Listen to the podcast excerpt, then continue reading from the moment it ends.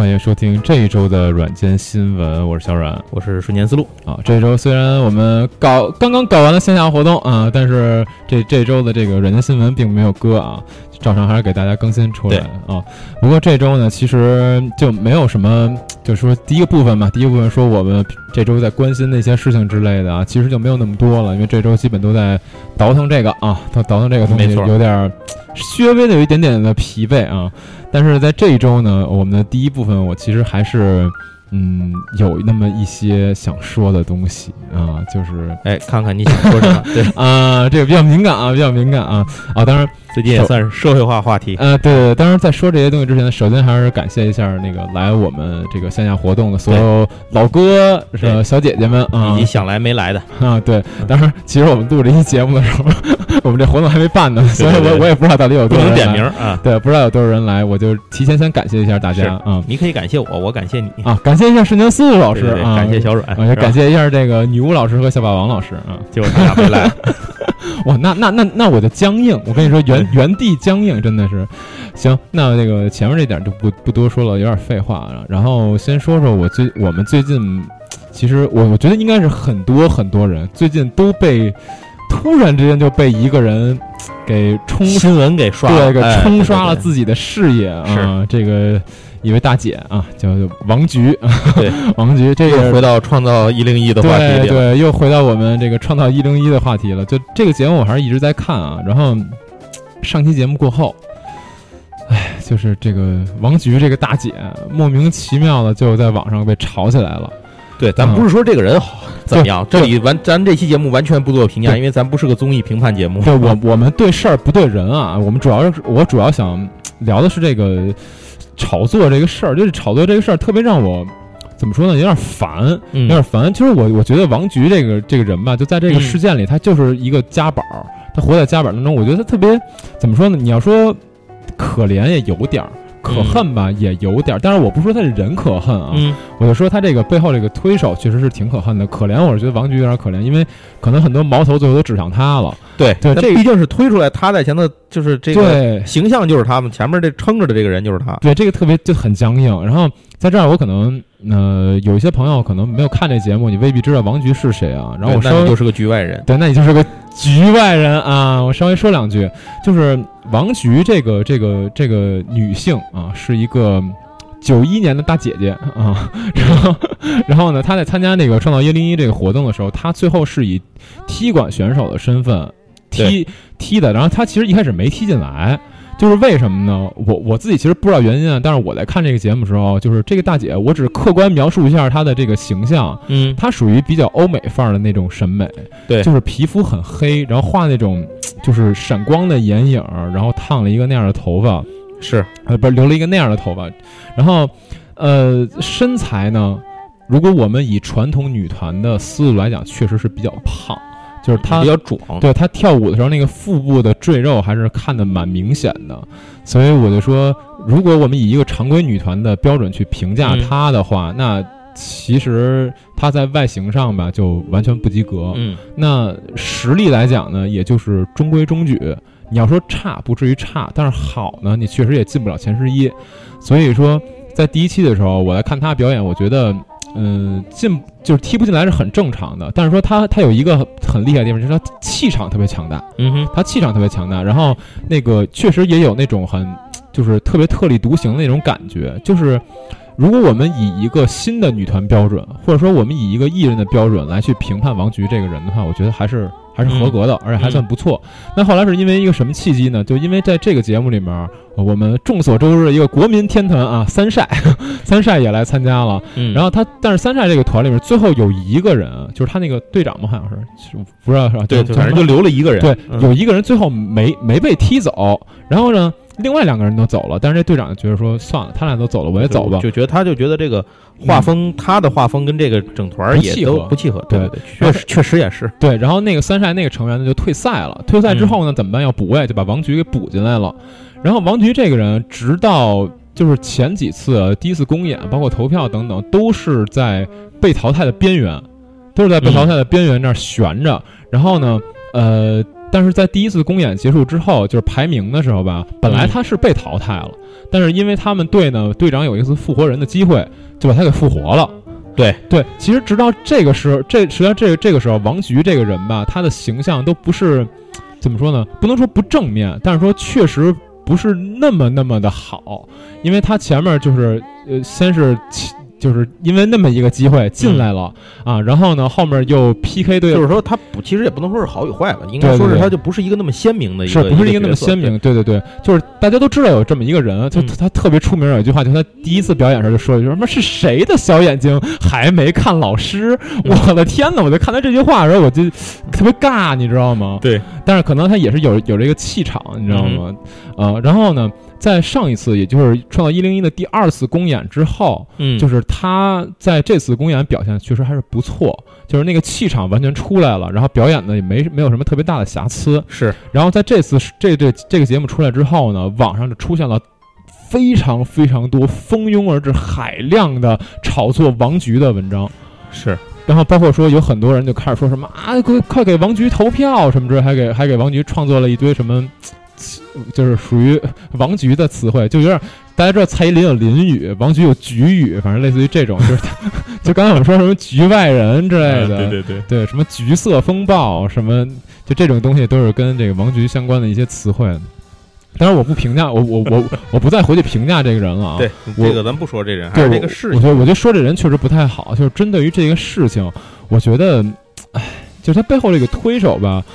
呃，我觉得你可以去炒作你们家的艺人，但是你需不需要真的像这样铺天盖地的去炒作？因为我为什么觉得铺天盖地？首先第一点，我在微博、微信，然后在各个平台上面都能，就我随便一刷，我随时刷，随时都能看到一篇跟王菊有关的东西。然后要不就是有人发了王菊怎么怎么怎么样的，要快给王菊投票什么的。然后我居然这两天连续收到腾讯视频的推送，都是跟王菊有关的。嗯哼，就是什么第一天什么啊王王菊什么表演片段之类的，然后给给你啪推送一个，然后第二天什么什么一创造一零一未播片段，王菊回答黄什么谁谁谁的那个问话之类的，我 what the fuck，就是我我我我对这件事就有点。不知所措，你知道吗？我这嗯，其实我原本不讨厌这个人，我就是对他属于路人，没什么好感，但也不讨厌。嗯，可是这次推送之后，我真的是觉得我对这个人完全没有什么好感了。但是呢。确实，现在王菊的这个票数，觉得他这种，对，呃，就这种宣传推手采用这种方式，让你有点泛滥，让你有点反感了，就是太多了，嗯，太多了。反感这人，就是反感这事儿了。对，主要反感这事儿。我对王菊这个人，我没什么可反感的，我对他就是路人心态。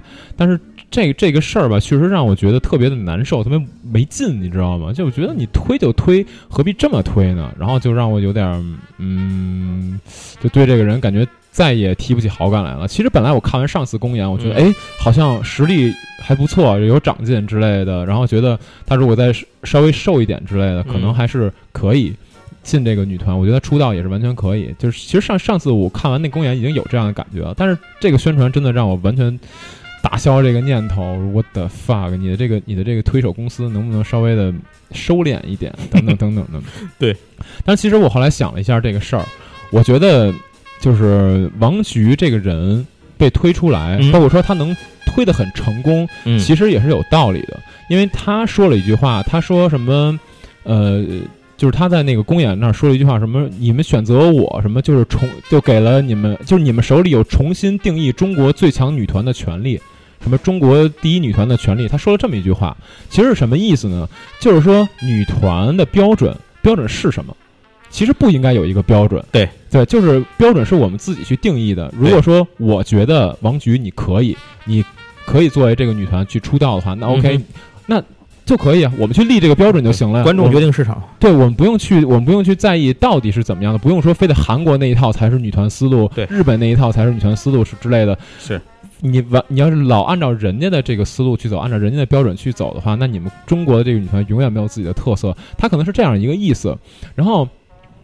另外一点就是他自己代表一个全新的女团价值观嘛，相当于这样一个感觉。那其实这个对于现在很多的这个观众来来讲，或者说一些这个创造一零一的受众来讲，其实他们去给王菊投票，我觉得，嗯，从内心最深层次的心理原因上来讲，不是真的给王菊投票，是在给他们心中一个呃可能性的自己投票。对，就是说，对，没错，没错，是对，就是这么一个意思。就是说，王菊她作为一个九一年，其实九一年二十七岁，作为女团出道的话，已经相当高龄，年龄年龄比较相当高龄了。嗯、虽然亚米也是九一年的，嗯啊，然后然后呢，她的形象还是完全一个属于反女团的，呃，不能说反女团，就不不符合常规女团那么一个形象。但是如果这个人能成功，那我们是不是就给中国女团立了一个新规矩？这就是、嗯、这就是一个新的可能性。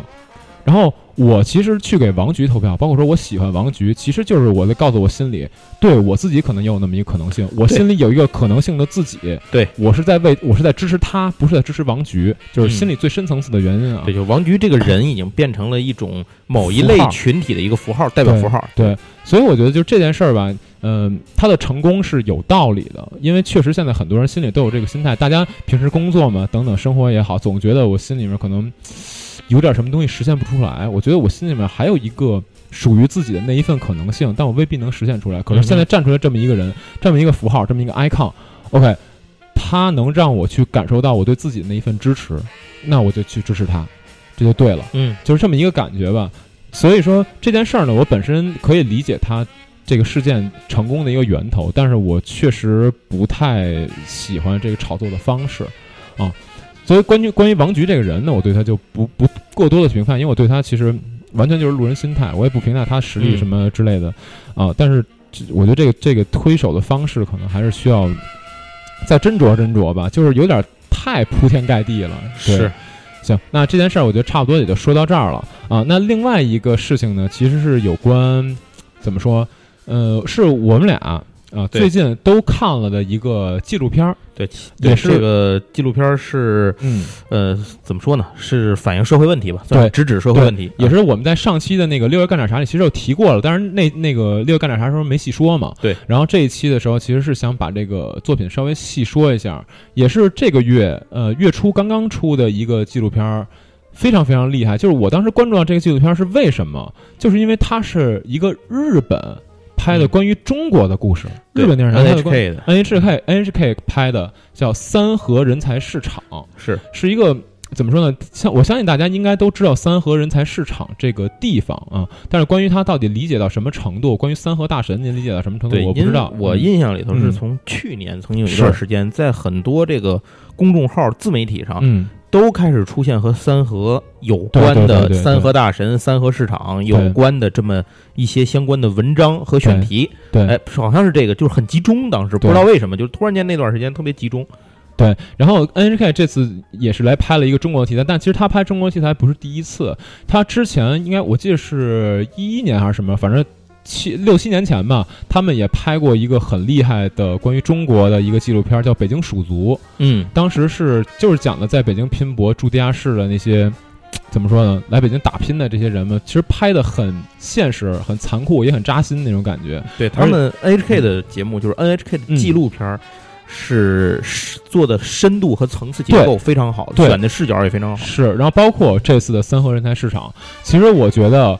三和人才市场这个主题，如果换到中国拍，因为中国拍纪录片会有非常非常多的顾虑，尤其是拍中国的这个现象、社会现象，对对对，会有很多顾虑，所以他最后反倒拍不出来什么。这可以理解，对，是其实可以。对，但是 NHK 去拍的时候，他其实没有这么多顾虑，他拍的时候就是直指你这个社会现象的核心。嗯，就真的我觉得拍的特别好。其实这个纪录片的话，我们前两天就是晚上又复习了一遍嘛，嗯，然后确实是感觉看的时候还是相当相当的有收获。其实是这样，就是 NHK 啊，之前这个就是 NHK 这么多年以来，他一直在呃拍摄周边国家的社会问题的这种焦点问题和社会问题的这种纪录片儿。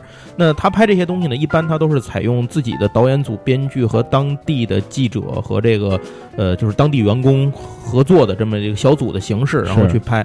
那个之前咱们在节目里头曾经给大家推荐过 N 次的这个《我住在这里的理由》，他的导演朱年亮，对朱年亮以前就是 NHK 的导演，他来中国拍过这个长江。的主题的这个纪录片，对，所以就是说 NHK 对这个很多。我之前 NHK 有看过，就是咱们在这儿就就大家就就就是这么一说啊，你知道就完。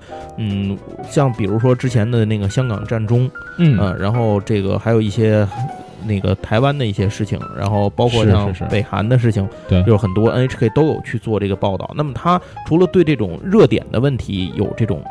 解读之外，是他还对当地的这种生态，就是基本的这种原这种生态的结构有一些这种解读。像比如这个就是三河就是。然后之前二零零六年的时候，曾经有 NHK 有一部片子是讲上海的便利店战争。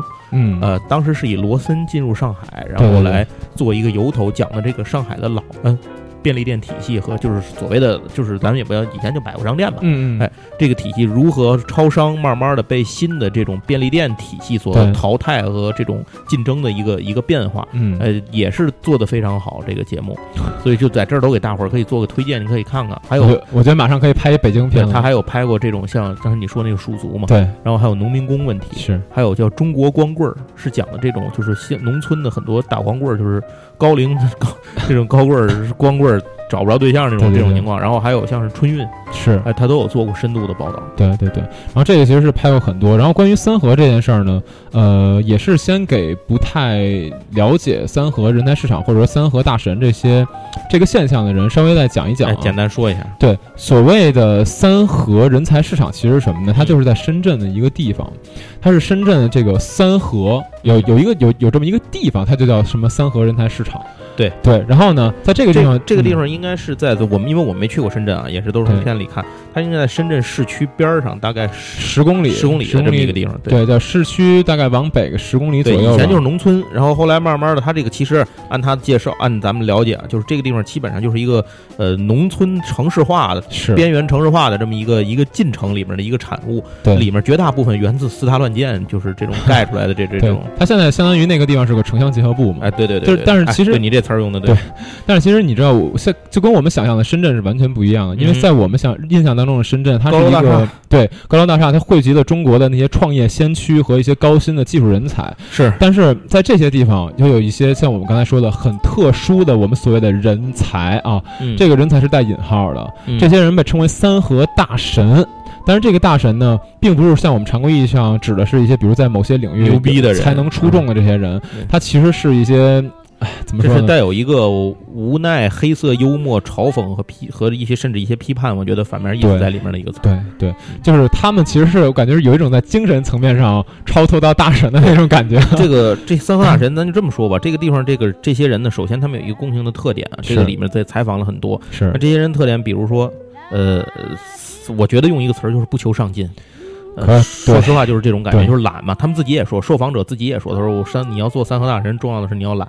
”这就像郭德纲说相声说，这要饭没有要早点的，为嘛他能早上起来，他就不至于要饭？没错，嗯，就是这种感觉。对对对。然后这些人在里面，就是他首先说他们不愿意受累，就是说我，当然这里还有很多问题。这个这个纪录片本身也从多个视角上去展现了这个，就是说他有用工的陷阱啊，有黑中介呀，有什么坑人的、受骗的，这些都有啊，这种这种都有。但是从这些真正变，但不是所有的劳动者去那儿的外来者都变成了三河大神啊。对对。那变成三河大神，这些人特性是什么呢？就是第一，他们不愿意吃苦。对，嗯。第二呢，他们也受不了这种呃，怎么说呢？就是被人管理的这么一个状态。其实我是觉得啊，他是这样。对。他们只愿意做那种这个当地有一个有一这么一宣传口号叫。工作一天，干一天玩三天，玩三天，什么意思呢？他们就只按只愿意做这种一日一结工资的短工，没错，哎，就是你干一天活，干完了活，今天晚上给你钱，差不多这干一天一百块钱，这一百块钱在当地就能，他这三河大神就能在这儿活三天。对对，就是其实其实他在那个纪录片里人有非常明确的告诉你，他们吃的那些东西、喝的多少钱、多少多少价什么，对，基本上会精细到买一瓶水，对，这一瓶水那喝这一天。咱那里边采访的那个人里面，其中有一个人就说，做三个大神一个重要的一点就是你能好几天不吃饭，对，饿着嘛。他们其实三个大神就是像刚才说的嘛，他有一个特点，就特别逗。你真到大神那个境界之后，你会发现他们是这样：就首先第一点，累的活不干。嗯，第二点，挣的挣的少的不干，烦麻烦的活儿也不干，麻烦的活儿不干。就你看这大哥，挣的挣的少的他不干，嗯，累的他也不干。那你说他找的是什么活儿？对吧？所以换句话说，他根本就做，就是他已经完全失去了做这种呃，就是正常工作的这种状态，就完全没有这种状态了。对，用他自己的话说，就是没有一点斗志都没，没什么希望。对，这可以给大家简单的说一说，他们到底一天都干嘛？就是说，嗯，做一日结，一天挣个一百块钱，然后呢，吃四块钱一碗的这个叫他们叫挂逼面啊，四块钱一碗的挂逼面，喝两块钱。呃，还不是一瓶儿，两块钱是一点五升吧，好像一点五升，就是那样那样一个算是大桶的这种矿泉水儿。对对，然后要是网上住呢，两种选择，一种你可以直接三三种啊，好多好多种选择，反正 对，啊，对对对对对，我想到了，首先第一种啊，就是也是大最正规的，对，最正规的一种就是你住十五块钱一晚上的这种小旅馆。对，十五块钱什么什么什么概念？就是三十平的一个小屋里面，给你摆上一堆那那种上下铺，对，以蜀族嘛。对，然后你就进去住吧。那那被子、被子、枕头什么被褥、被套，常年不换。对，你就坐进去。但是这个地方满墙爬虫，对热嘛，南方又是这种。对，但这个地方牛逼在哪儿呢？就是说它一切环境都可以不好，但它有 WiFi。对，这是一个特别保证你能上网。对，这是一个特别符合三河大神特点的这么一个东西。对对对，一会儿人就知道为什么。对，第二个是什么？你可以网吧包夜。网吧多少钱？十块钱。呃，一一小时一块，十块钱包夜。十块钱包夜，你想想这多便宜。对，回想一下北京啊，我小时候上可能上三四年级那会儿，北京的网吧就三块钱一小时了。就这还是属于那种可能不是那么正规的。搁现在就对，搁现在对竞技竞技俱乐部了。对对对对，当然您还有多少年没敢进去过了。当然了，您还有第三种选择，就是这个大神最常选择的一个东西，就是直接睡睡外头，睡马路，睡马路。对。哎，反正看完这个吧，确实是感觉，你说这帮人受罪嘛？是受罪。那这帮人活得绝望嘛？我觉得也挺绝望。但是有时候看完整个这个片子，从多个视角最后来综合起来，感觉这些人就是又可气又可恨又可怜。对，就是所谓可怜之人必有可恨之处，就是特别体现在这件事情。就是这个东西，你形成了一种特别有趣的隔阂。就是同样都在深圳，但是这些人和在市区那些人，就跟在市区那些朝九晚五的工薪族之类，他们。追求的是完全不一样的两种生活。其实，甚至不说那些人，在这里面也介绍了一些。就是相对于有斗志的这种人吧，对对对，也生活在这儿，他们依然是就所谓的第六级城市，这个深圳的第六级市民。是，那这些人呢？他们其中有一个人是之前在那个工作的时候把那个右胳膊给切下去了嘛？对对对。这个老板呢也是到这儿到深圳是八年还是十二年了，我忘了，很久了。他就靠自己的这个一只胳膊，然后跟自自己自己老婆吧，可能是开早点摊儿，开早点摊儿，干这么多年一直一直经营下来，然后供他的孩子在想在现在接下来想在深圳供他的孩子上学，他马上他孩子面临要上学的事情。就是这些人，他无论如何，他没有放弃斗志。是，哎，但是对于三河大神来讲，我觉得里面采访的那个受访的其中一个三河大神那哥们儿，嗯，就是说那句话，他我觉得非常对。他说，就是现在我们在这儿，就是这些人重要的是，我们就只有绝望，没有希望。对，就是这是这是特别重要的一点。对，其实看完这个片子，我跟小阮共同有一个感觉，就是三河这个这个所谓三河大神生活的这个三河商场周围的这个地方，嗯，呃，自成体系，成了一个生态，一个生态，一个变一个病态的生态圈。对，当然，其实我们今天说这件事儿，并不是想批判这些人，为什么？因为没什么可批判。因为您去看那个纪录片，我是都不易。对，是，我是因为您去看那个纪录片，您也会知道一件事儿，就是这个纪录片其实分成两部分。嗯，它前一部分是给你阐述现象，对，就是告诉你有三河人才市场，有这有三河大神这么一个现。象，然后通过每一个不同的角色和人物去给你把这个现象的不同角度给表现出来。对，然后第二部分他是给你解释原因。对，就是为什么会有这些人深入的探讨和对他们来这之后为什么会这样？其实有一个非常非常重要的一点就是留守儿童，因为大家可能呃长期没关注这个话题的话，是大家其实不知道，就是第一代留守儿童现在已经长大了，他们就成了三河大神。对，这里面采访的好几个三个大神都是留守儿童，这个原来都是留守儿童。对，这个是因为什么？就首先说一下这个留守儿童，我们现在讲的留守儿童大概什么概念？其实就是上世纪九十年代的时候，就是第一波出外呃外来务工的这些人，对对，他们去打拼之后，那怎么办？孩子怎么办？留在家里，扔在老家，让长辈让长辈去养。那这些孩子从小他其实受受教育程度就很低，对，而且家庭的情感的元素本身也很一直都有欠缺。对，然后包括说他们所生活的那个环境，可能就是农村啊、山里之。类的，那他对于这个外面的这个大城市也好，对于这个网网络社会也好，他其实都有非常大的这种憧憬。嗯，但是怎么办？他其实没有什么能力，因为像教育程度低，他其他的工作能力什么的可能也不是那么强。那怎么办？那他来呃，最后他也得出来打拼，他得他得走上自己父母的老路，他得他他也得出来打拼。但是到了这个地方，他发现还是我们常说那个词儿，处处碰壁。我找不着什么好工作。我首先学历不高，然后我自己本身也没什么能力。那我来到这儿之后，我怎么办？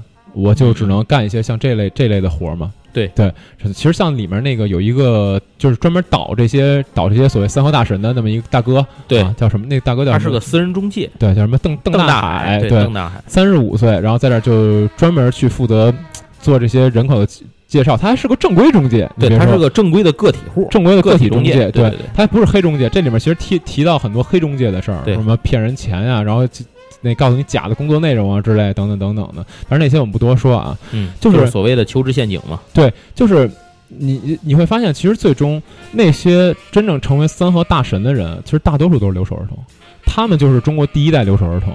对对，所以说现在呢，社会里面去关注留守儿童这个事儿，也是一个非常重要的事儿，因为这我们真的不希望再有那么多人成为我们现在所谓的三和大神。但是三和大神，我们也不能批判他这种生活的态度，因为他们也没办法，无可奈何。因为三和大神用里面邓大海说一句话，就是他说这个三和大神这些人有一个共同特点，嗯，他们是。不考虑明天以后的事情的，是只想着今天活下来，以及明天干，明天吃什么，然后或者说明天怎么办，然后明天再去想明天的明天怎么着，就是绝不会去多想出一天来，是因为没意义。因为你知道，其实对你说没意义这个特别对，因为我觉得就是对于他们来讲。去想明天都是一件很奢望的事儿，其实它是一个奢求，你懂吗？就因为就因为我其实没有能力想明天，我把我今天活好得了。大家会说啊，那你为什么不不再努力努力？你再去拼搏拼搏，然后什么要娶妻生子之类的？就首先第一点，你拼搏到什么程度才叫拼搏，对吧？你在深圳这个地方，你到底就是以以三和大神那样的学历和能力，我到底要拼搏到什么程度才可以在深圳？我说哪怕买一个十平米的房子。对，我要拼搏到什么程度才可以？然后结婚生子，像我现在这种程度，能愿意跟我结婚生子的人到底有有多少？然后对，然后再有就是说，我就算最后买了房、结婚生子了，户口、户籍问题，对，谁帮我解决？我还是得解决这问题。里面那个早点摊老板就是面临这个问题，他最后孩子要上学，但他户口问题还没解决，那怎么办？对，对吧？其实大家都有自己的困难。你看，像拼搏的人，哪怕深圳的这种收入的两极分化还是挺明显。对，就哪怕像拼搏了那么久的人，他最后，呃，已经能够正常维持自己的生活了。最后到孩子上学的时候，我还是要面临一个。户籍的问题，对，所以三很多三和大神其实就是被这些事情压倒了，他没他没法再努力了。有的人可能就是想觉得临时找一个退身步，但是一旦退进去就回不来，就出不来了。对，然后里里面的里面那些大神啊，其实他们并不是说不知道自己这个生活状态很糟糕，对对对，他们自己就是他们不知道自己是混吃等死吗？知道，非常清楚。对他们自己并不并不是很害怕去承认说我们现在生活状态很糟糕，然后他们也知道说我我不能跟家里说我现在的生活状态。因为他们一定会担心我，对，然后，然后他们也说，然后里面有一句话，其实我感触特别深，就是他们那那个那个采访的人问他说：“嗯，你们想过老了怎么办吗？”他们回答特别整齐：“老了死呗。”对，就我觉得这这个很很现实，虽然很残酷，但是很现实。是，那怎么办？我老了可不就是死呗？嗯，我还能怎么办？对吧？就是这么一个感觉。而且其实像三和大神的这个这个。呃，这个事实吧，因为因为其实这里边还有更多的人，还有一个耍双截棍的小哥啊，还有什么那个有一个二十二岁来这儿拼搏的一个小哥，但是那二十二岁小哥一会儿可以稍微说两句。其实还有很多不同的案例，大家可以从很多角度切入去看这件事儿。对，还有一个还有一个哥们儿，就是我不确定他是不是脑子有问题，但是他被 黑中介骗了三四次。对，关键是他吧，那个人吧，又是他又不甘心自己变成三和大神，因为他有老婆有孩子。对他其实那个人还是蛮有责任感的，他就是有一个持家的一个责任感在身上压着。对对。对对，就是我主要想说的一点，其实就是三和大神这个这个现象，他们所承受的这种痛苦，如果我们把它按一定比例换算到现在我们所谓的大城市，其实大家是一样的。我们重呃对，重要的是这些人在这种生活状态下，他们依然会把自己这些收入嗯用来去，比如说打网游是，呃买装备是，买皮肤花在这些东西钱上，抽烟喝酒这些钱该花还是花，然后。当穷的不行的时候，贫困潦倒的时候，想办法再去做一天短工，然后一边继续重复这种样的生活。就是这就是他们自己生为生存做的选择，就这是他们的选择。其实就是说，每一种选择我们不能说它对错，就只能说他可能就做了这个选择，那你自己就要为他去承担所有的后果。对，这个对于我们都一样。我们现在在在大在大城市也好，在哪哪都好，每一天我们就要为自己的生存做选择。对，而且好像当地的他们在这种用网上的这种。呃，短期借贷的平台的人也非常多，就是欠了很多这种钱的。对，哎，这个说到一点，就是其实他们在采访那个刚才我们说邓大海，就那个倒这些人的那个哥们儿的时候，特别逗的一点就是采访他的那个地方是一个饭馆，是一个饭馆，那个饭馆的墙上。贴就那个饭馆墙上就贴着两个张贴画，一个是说可以用 A P P 贷款，对你只要上班满七天就可以借贷啊，无条件借贷。你在你坐那儿吃饭的时候就能看见这个。对，另外一个旁边就是说什么什么找工作妹子多。嗯啊，就是其实就直击这些人的这种内心的需求，就是他的痛点吧，他最深的痛点对什么地方？然后包括说他网吧上面写着说什么工作太累啊，不如干一天歇三天之类的。对，他其实整个环境，我为什么能形成生态？他整个环境都在烘托你这件事儿。你说这些人从来没有想过，我自己他妈拼一把，我一定要摆脱这种三河大神的境地，我要再活出个人样来。就是他们真的没想过，我觉得他们肯定有肯定想过，但是他想过这个就被周围的环境和周围的这些人互相的打压下去了。就是说，哎，我操，你刚努力一点，你就看你旁边这人也跟你说，哎，算了，就这样吧。那人说，哎，这样挺好的。那你自己也会觉得，哦，算了，要不就这样吧，也挺好的。然后当别人你看到有人爆出点斗志的时候，有可能你也会啊劝劝他，哎，算了，何必呢？是，就这样互相拽着往下沉呗。对，就是刚才我们说那个那个大哥，呃，就那个已已经已经没什么斗志那个大哥，他自己也知道自己没什么斗志。然后河南的那哥们儿，对，然后他自己是已经把自己身份证卖了啊。对，这要说到一点，就是三个大神当到最后，就是连身份都没了，就是你连自我认同都放弃了。他们是三个好哥们儿，其中有一个哥们儿呢把自己身份证卖了，另外一个哥们儿呢是刚刚把自己驾照卖了。换了五千块钱，对，然后那大哥是身份证卖了，可能也就一一百，差不多，对。然后那大哥还调侃说呢，说我现在名下有有有一千五百万，注册三家公司，每家注册资金五百万，然后说我我我就讹死他们去。然后那个后来他说我查了这件事儿，万一这个公司出现债务，呢我得负责。然后他说我好好想，警察也找不着我，对，警察证，警察找不着我，我没有身份证。这个就是我们看这一段的时候，真的就是觉得。听着很听着是哎好还好笑，这哥们儿挺幽默的，但是一想想感觉很特别沉重，这件事沉重很悲凉。对，而且你当时后来我看这个片子的时候，因为那个关大师他们也在嘛，是聊起来就说，突然意识到一个问题：如果他们想离开深圳的时候，什么别说火车飞机了，他们连长途汽车都坐不了，因为没有身份证走不了。对啊，对。然后其实归最后吧，我就说两点：三河大神他们这个也是说。没有办法打破阶级的这个桎梏，因为他们就这样了。然后包括说整整个社会给予他们的压力等等的，呃，他们也不是就像刚才说的，不是说没努力过，也不是说不想努力，但是最后呢，觉得确实想打破这个桎梏，想走出去。对于他们来讲，可能太难了。其实我特别关注的一点是，若干年后这些三科大神老了以后，他们会是一个什么样的结局？是，对。但是我们也从中在在这个影片整体的最后看到了一个希望，就是我们一开始提到二十二岁来这儿打工那个小孩儿，他叫东东，他最终选他在这这儿就是也打过日结的工作，就是奶茶店嘛，在奶茶店干了也干了两三个月。对，在在这干了一些日结的工作之后，他最终决定要离开深圳了。他最终决定还是要回老家去学美容美发。那他去，他要去广州找他姐，对对，去去找他姐，回那个找他姐，然后学美容美发。对，我们不知道这个孩子最终的结果会是什么样的，但至少他没有被同化成三河大神，他至少还有拼搏的希望。而且这里我还想说一点，就是给我印象最深的一点，也是那邓大海说的，他说这里有好多三河大神这些人，就是他。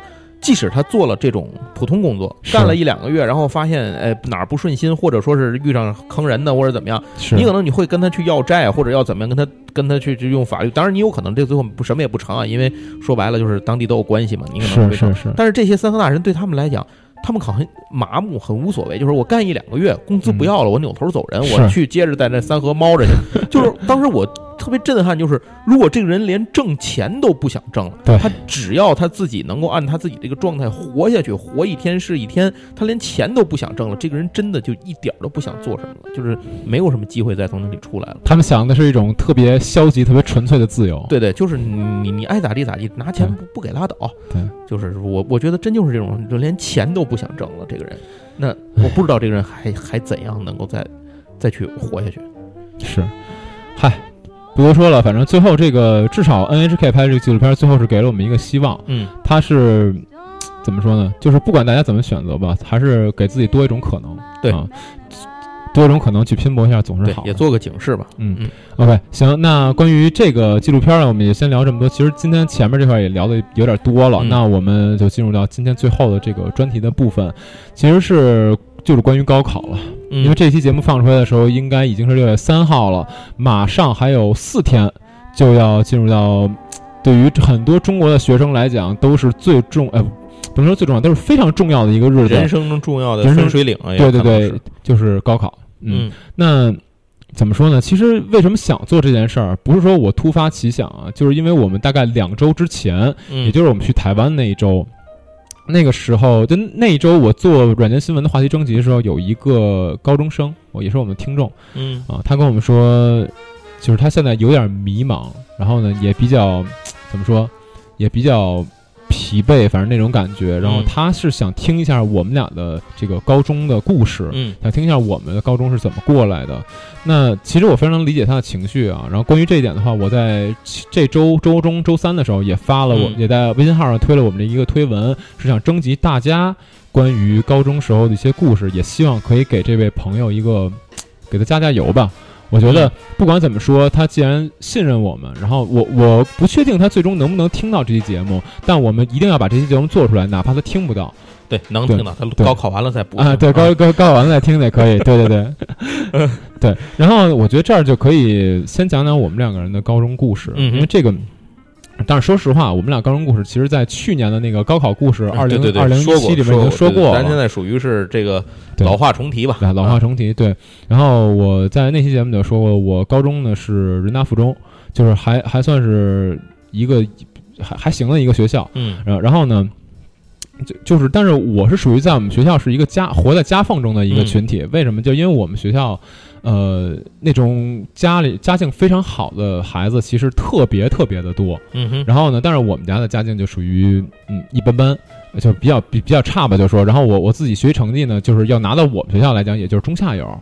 然后，所以当时我在我们学校基本上属于一个嗯嗯，就是是活在夹缝中的那么一个状态。而且本身我我这人不怎么爱混圈子嘛。然后，所以当时在我们那个学校里边吧，就是基本属于一个嗯。呃，游游离的状态，就跟谁关系都不是特好，然后呢，自己就自个儿活着就完了 那种感觉。其实也不是说完全跟谁关系都不是特好。那会儿其实跟我们学校玩乐队的呃几几个学生还算你跟那个冯达他们是大学同学，我跟冯达是大学同学，对对对。然后呢，高中那会儿基本就是说，呃，我。就是天天吧，可能跟那个玩乐队的地方那个孩子稍微啊。聊一聊啊聊一聊，但是我其实也没法参与进去，人人家那都自己自己挺好的，我顶多就跟他跟他们就看看演出，类似于这种。啊。啊，然后那个后来就比如踢踢球之类的，骑自行车，差不多我那会儿生活就这样，特别无聊，一直都处于一个也没什么朋友啊，然后那个就是傻傻学的傻学，然后有时候偶偶尔出去看看演出那么一个状态，是。对，然后其实嗯。也也是怎么说呢？我那会儿也是没没怎么努力吧，就我我只能按我自己说，其实没怎么努力，因为我那个时候就是上上次那期节目里也说过，我基本上那时候复习状态是什么呀？就是回去之后，我把作业什么乱七八糟做完了，看看书，差不多也就是十一点多啊。然后呢，但是我生我生要耗到一点钟睡觉，为为什么呀？就不就不知道为什么，就觉得好像。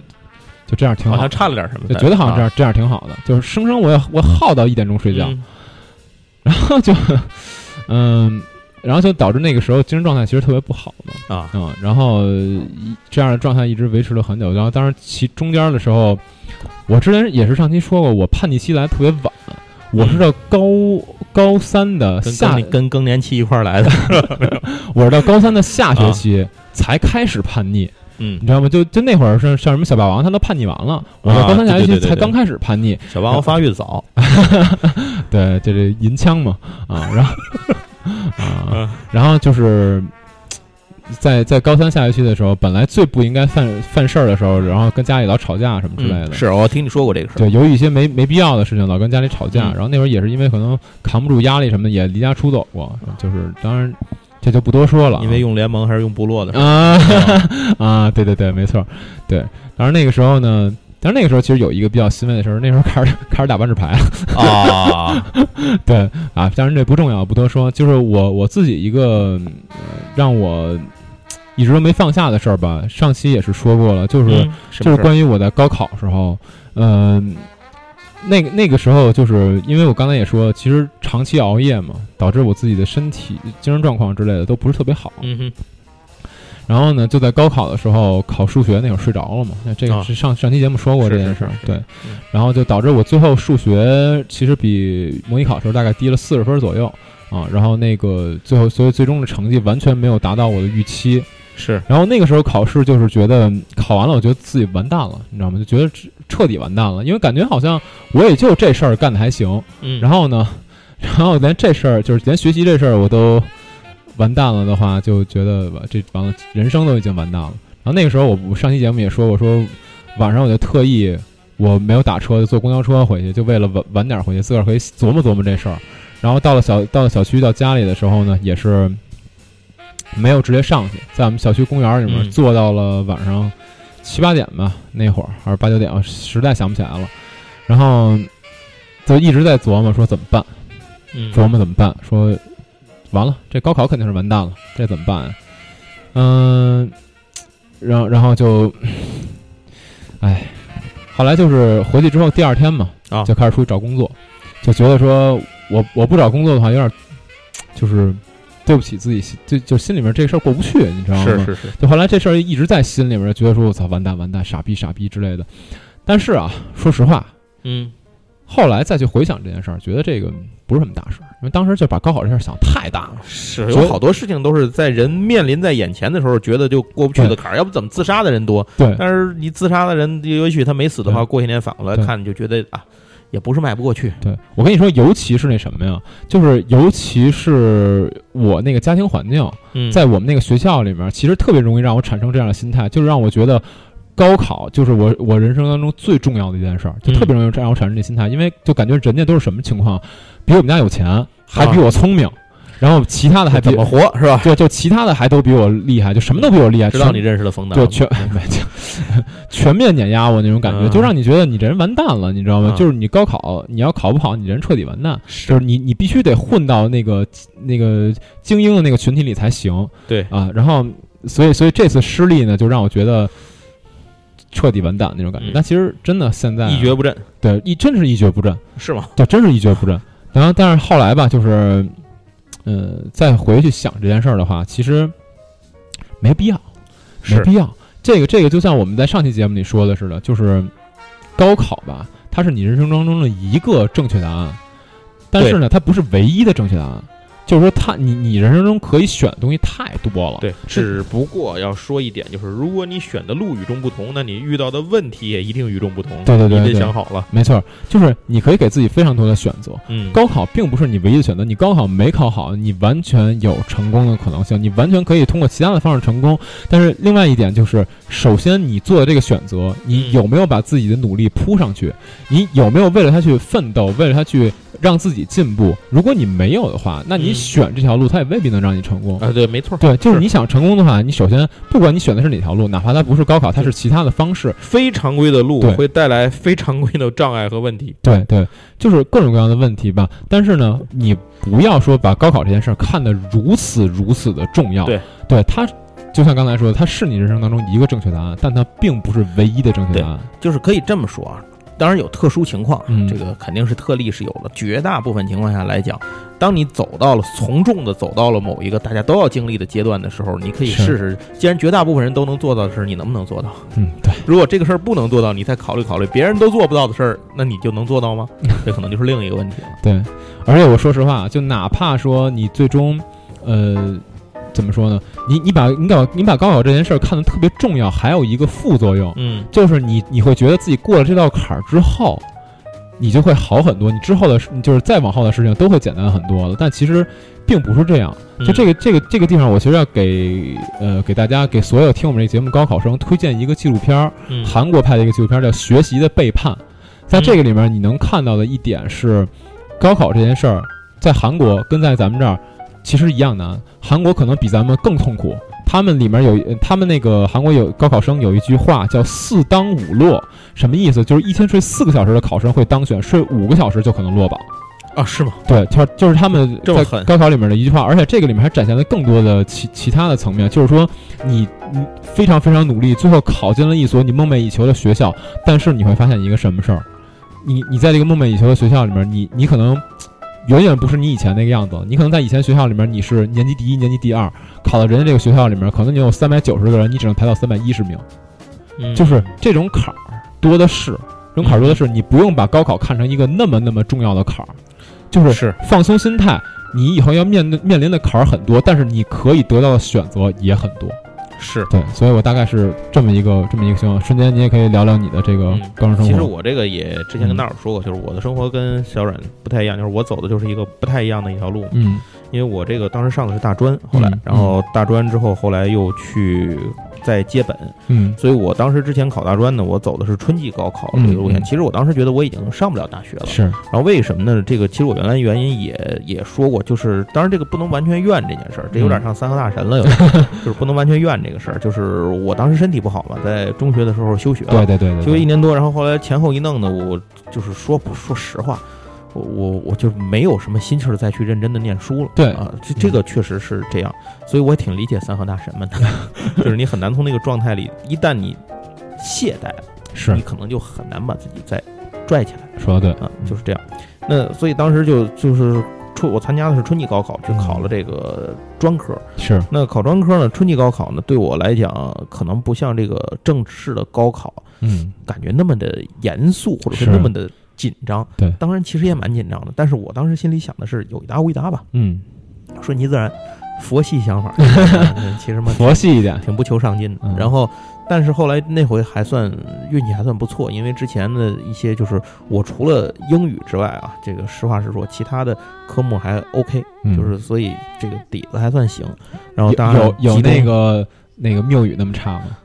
啊，应该没有妙语妙语高考不一样，不一样，就是我考的这个总分数衡量榜都都跟这个。那我那我觉得他高考英语考三十分也挺厉害的啊，我倒倒不至于，这这倒不至于，这倒不至于，及及格还是能及格的，就是考不了什么高分嘛。嗯，然后这样的话就嗯，反正就上念了专科，念了专科之后，当时也是想啊，念了专科，我觉得要不就这样，后面工作吧，是，就是考完就工作吧，然后顺着往下走。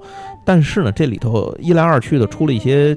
奇特的情况就是，比如说我意料之外的进了学生会，嗯，然后我其实觉得大家说有时候说到学生会如何如何怎么怎么样，但是对我来讲，学进入学生会这件事情对我可能是改变了我的一些生活态度，嗯，啊，他让我觉得哦，好像在在这个专科大学里面，我能够还接触到一些之上的。层面，嗯，啊，至少让我看到了一些目标，就是我觉得哦，可能还可以继续，也许能做得更好。是，所以后来我又去接本科考试，去考的那个天津师范大学，嗯嗯，然后这样继续去学了新闻，因为我原来一直就喜欢这个专业嘛，就一直去学了新闻。嗯，所以对我来讲，其实这就算是一个不太。正常的一个 一个路子，曲线救国的一个路子，绕了很多弯儿。所以如果有时间，假如能够时间倒回来重来的话，可能我我我应该会去选择好好念念书，然后正式的参加正式的高考，然后还是去考本科，就是这样，这样就是。把时间下来，因为对我别的都不说，对我来讲我耽误了两年，嗯。嗯，再加上我休学一年，所以里外里其实我大家都拿到本科的同时，我耽误了两年半，那其实就是三年的时间，嗯。啊，就就是对我来讲损失还是蛮大的，嗯，所以后来一直到现在，我的生活都不太正常，就是包括我自己去做书店，呃，工作一段时间之后，然后我觉得可能我自己去创业吧，辞了，然后去做了 DES 这个东西，然后当然 DES 现在做的也对我来讲是失败了嘛，然后现在我，所以我基本我也离开 DES 了，然后不再去不再去做这个 DES，然后呃出来之后，然后现在。我在以一种我自己做自由人的身份在活着，因为在营地这边，其实我也不是每天都过来，大家可能也都知道，听友都知道，我每周只过来一天嘛。嗯，然后我还在做游戏设计，还在做各种各样这样的自媒体的一些事情，所以到底怎么样，我的未来我也不知道。但我只知道，我走到今天，既然之前前面都不一样了，就是这就是刚才我说那话的原因。既然前面都不一样了，我也没办法再一样下去。只不过我不一样的代价是，我会面对不一样的困难。举个例子来讲，每这大家一样坐在这儿挣这个钱，我没有社保，嗯嗯，那你自己要想一想了，你自己是要交啊，你还是有什么事情你遇上怎么办啊？你也没有公积金，对吧？等等这些事情，那你的我换来的是什么呢？换来可能一些自由度，对吧？我自己可以做，同时做一些其他我想做的事情，把资源进行整合。所以这事儿对不对？我也不知道，未来怎么样我也不知道。我就知道一件事儿，就是如果我现在。已经选了一个不一样的道路。如果我放任自流的话，哪是怎么舒服怎么来的话，那就是没在三河的三河大神。所以就只能去努力。既然当时选了那一步，只能努力。所以我只能跟这个朋友说：如果你面对了高考，你现在既然在面对高考，那你就一定要抓紧这个机会，呃，就把这件事情先做好。至于这件事情你尽了最大努力做完之后什么结果再说，什么样的结果就是接小阮那句话：什么样的结果都有未来。是那就再说了，这 一点都没错啊。对，当然那个说到这儿了，我们也分享分享那个一些听友他们的故事。嗯，哎，对，这次就爱听别人的事儿，征集来的一些故事啊。首先第一个呢，也是也是我们一个还比较忠实的听友了，饼子啊，也在我们这个群里面。然后呢，他分享的故事是。其实还挺正面的一个故事。他说呢，说来也是凑巧，今天刚和朋友聊起零九年的高一，转眼现在已经要十年了。呃，这期还真是一个暴露年龄的话题呢。高中的我留着游走在被教导主任剃头边缘的长发。就感觉是感觉这这是剃头吗？我感觉对吧？然后呢，仗着脑子好用，上课也不是很认真，但是成绩勉强在中上，所以也没太大问题啊。就是一种很很稳定的一个心态，觉得自己反正学习也不差那种。那属于那种天天天天感你感觉他天天就玩儿，然后呢，但是学学习成绩还挺不错那种。牛牛人都这样啊，对。然后高二的时候呢，春心荡漾去追求了隔壁班的女生，此处省略中间狗血过程一万字。然后呢，并未成功啊。想来他现在孩子都满月了吧？啊。孩子都满月，零九年的高一，嗯，零九年高一是是多多大岁数啊？是不是二十二十五、二十二十五、二十四五？你说现在现在二十四五，这我还真不知道。二十五，这我还真不会算这二十五，孩子都满月了，哇，可以啊！然后呢，总之求爱失败之后呢，我就一门心思扑在学习上了。高考发挥的不错，考了全班第二，去了一所二幺幺，哎，这还可以，哎，上了二幺幺可以。然后我的高中呢，差不多也就这样，没什么特别的，但是却也能让我在偶尔回忆起来的时候感慨万千。对了，跟即将高考的同学说一句，考试的时候心态特别重要，一定要考完一科放一科。哎，这个我觉得确实是，是是是，这就考完第一科放弃第二科，考完一科放一科。我觉得这个真的是，就从现在我想，我当时如果能考完一科放一科，我当时可能不至于说心态爆炸。因为我当时心态爆炸，一个非常大的原因，就是因为我考完数学之后，我心态直接炸了。因为当时我就是睡睡着了嘛，有有几道大题根本就没答，然后我当时就觉得说完逼蛋套，完逼蛋套，完逼蛋套，就导致我后来考英语的时候也觉得自己完逼蛋套。是对，所以所以其实真的就是你考完一科放一科，上一科考完，你甭管它考成什么样，你别管它了，就好好考下一科。挺好的，嗯，对，这个我觉得确实挺重要的。保持良好的心态参加下一场考试，很多人就是因为心态没有放平而影响到了后面的考试。对，艾特艾特一下我，艾特小软，好吧啊。然后一定一定要保持良好的心态。最后祝小同学们高考顺利，相信自己，你们都是最胖的。然后你们都是最棒的啊！借他吉言。对，OK，那讲了一个比较正能量的，咱们下面讲一个三河大神的故事。没有，其实也是正能量的故事，但是中间稍微有点曲折。这个哥们儿呢叫 A D，A D 钙奶，A D 钙奶，A D 钙奶啊，然 后说一下这个关啊。关于高考他的故事。嗯，他说呢，关于高考想随便说一些，然后希望能给那些将来高考失利的朋友一些建议吧。我个人因为初中开始就是学渣，嗯，高中呢只是就读于当地最差的普通高中而已。大学一直想学建筑相关的专业，但是呢真的考得太差了，于是呢痛定思痛，要分都挺高的，对于是痛定思痛选择复读。啊，可是结果也并不乐观。复读的一年呢，他真的努力了。成绩公布那天，他哭得很惨，不甘心。嗯，感觉就是努力了一年，其实最终得到的结果也不是不如自己想象那么好，不尽如人意。对，那呃，不明白付出了为什么没有回报，在专业服从的情况下，勉强能上一个建筑相关的垃圾学校。呃，垃圾学校，但是我我估计可能就是什么三本专科之类的，差不多这种。对。暑假期间呢，他是不满意呗？对，就是不满意。对，暑假期间，他爸无意中从报纸看到杭州某个新兴行业的国企招高中毕业应届生订单培训班，什什么什么意思？应该是定向培训班吧。还是订单培训班，我也不知道，不知道，反正就是应该，他应该是那种，就是这个招完你到那儿去，高中生毕业，你到那儿对对对培训机构，反正最后应该是那个他给你培训结束之后，然后直接就给你直接就业有岗位，他有指定岗位让你去，你要签一个多少年的合同就跟啊，他后面后面也说了一句，说考虑到将来就业的问题就报了名，那应该就是这种定向的定向对，应该是这种。最后五十个人一起在外省此行业相关学校全日制读了三年，现在作为我们当地第一批从呃第一批此行业的从业者，我已经混上了基层管理岗位。待遇也也还不错，让家人衣食无忧，还有些结余。你看，这个就是挺好的一个结果了，走了一个自己的另一条路。对，然后呢，他回过高中几次，和以前的班主任聊过，曾经班里同学混得比他好的没几个。嗯啊，曾经父母口中隔壁家多么优秀的同龄人，现在都反过来了，自己是别人父母中优秀的体会的社会人 啊。希望那些 隔壁家的孩子，哎，隔壁家的孩子啊，社会小小猪佩奇身上纹。掌声送给社会人啊！嗯，希望那些如果将来高考失利的朋友，真的，我切身体会龙樱的那句台词：人生有很多不同的正确答案，不要因为高考失利自暴自弃。你看，是最终回归的还是一个很正面的答案，而且这个大哥也是亲身嘛，啊，亲力亲为，以身。啊，不是现身说法，对对对对对，刚才差点说以身试法，以身试试法，现身说法，这确实是一个高考虽然失利了，但是最终成功的这么一个案例，所以这也是告诉大家，高考吧，其实它重要。但是它没有那么重要，你别把它当成人生的唯一一个正确答案，不要那么紧张。像刚才提取到两个非常重要的点，一个是你高考的时候考完一科放一科，别想着；第二点呢，就是哪怕说最后没考好，心态不要崩，你的选择非常多。那最后咱们再分享一个特别特别狠的这么一个 一个留言，这个哥们儿呢也是一个老听友了，叫 C V C Y L。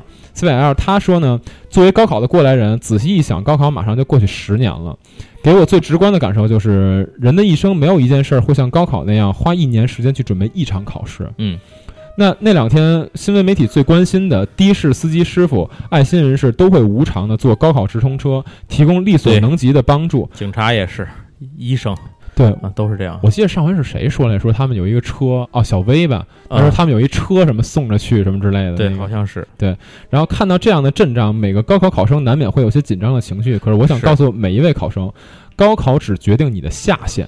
哎，这个说的特别对，把平时准备的在考场上稳当的展示出来就好，考完就让它过去，好好休息，以最好的精神状态去迎接下一场。是，零九年的时候呢，我们这儿电台一档节目分享了艾森豪威尔将军诺曼底登陆前的反攻动员令，挺让我触动的。嗯，分享给即将上场的各位考生，祝你们成功。然后他把这段发出来了，他说：“呃。”念一下啊，反反攻动员令，德怀特·艾森豪威尔，一九四四年六月六号，六月六号就是高考的前一天。但是，我们说现在啊，那时候肯定跟高考没关系。对，那啊是是，然后下面就是艾森艾森豪威尔说的话：是各位联合远征军的海陆空战士们，你们马上就要踏上征程，去进行一场伟大的圣战。为此，我们已精心准备了数月，全世界的目光都注视着你们，各地热爱和平的人们的呃的期望与祈祷伴随着你们。你们将与其他战线上的英勇盟军及兄弟一起并肩战斗，摧毁德军的战争机器，推翻压在欧洲人民身上的纳粹暴政，保护我们在一个自由世界的安全。这是一个艰巨的任务。你们的敌人训练有素，装备精良，久经沙场，他们肯定会负隅顽抗。但是现在是一九四四年，与纳粹一九四零年、四一年连连取胜的时候大不相同。联合国在正面战场予以德军迎头痛击，空军削弱了德军的空中力量和陆上战斗能力，后方弹药充足，武器精良，部署得当，后备力量丰富。嗯，潮流已经逆转，全世界自由的人们正在一起向胜利迈进。我对你们的勇敢、责任心和作战技巧充满了信心。我们迎来的只会是彻底的胜利。祝你们好运，并让我们祈求万能的上帝祝福这伟大而崇高的事业获得成功。哎，这个还是很振奋的，是还是很振奋的，也把上面这段话吧送给我们所有即将参加高考的学生们，希望大家都获得成功。对，然后希望大家也希望我们这个这我们这个节目的高三的听友吧，都能听到这期节目。其实也不只是高三，高中的都可以听一下。对，就是希望每一个听过这个电台的朋友都获得成功，都获得成功。没听过的咱也就管不了人家了。对，没办法。对，希望你们迎接的都会是彻底的胜利啊！是。行，那今天这期节目呢，差不多就到这儿了。然后最后还是祝所有我们这些马上要高考的朋友们高考加油。然后刚才提出刚才提出那几句话啊，一定要记住：考完一科放一科，心态放平。然后另外一点呢，别把高考太当一回事儿。高考它很重要，但它没有那么那么重要，它不是你人生唯一的正确答案。反正不管怎么说吧，求学不易，把握人生。对，希望大家迎来的都是彻底的胜利。那好，感谢希望你和你心中的女神考到一个学校，对，都挺好的。行，那感谢大家收听我们这一期的软件新闻，我们下周再见，拜拜拜拜。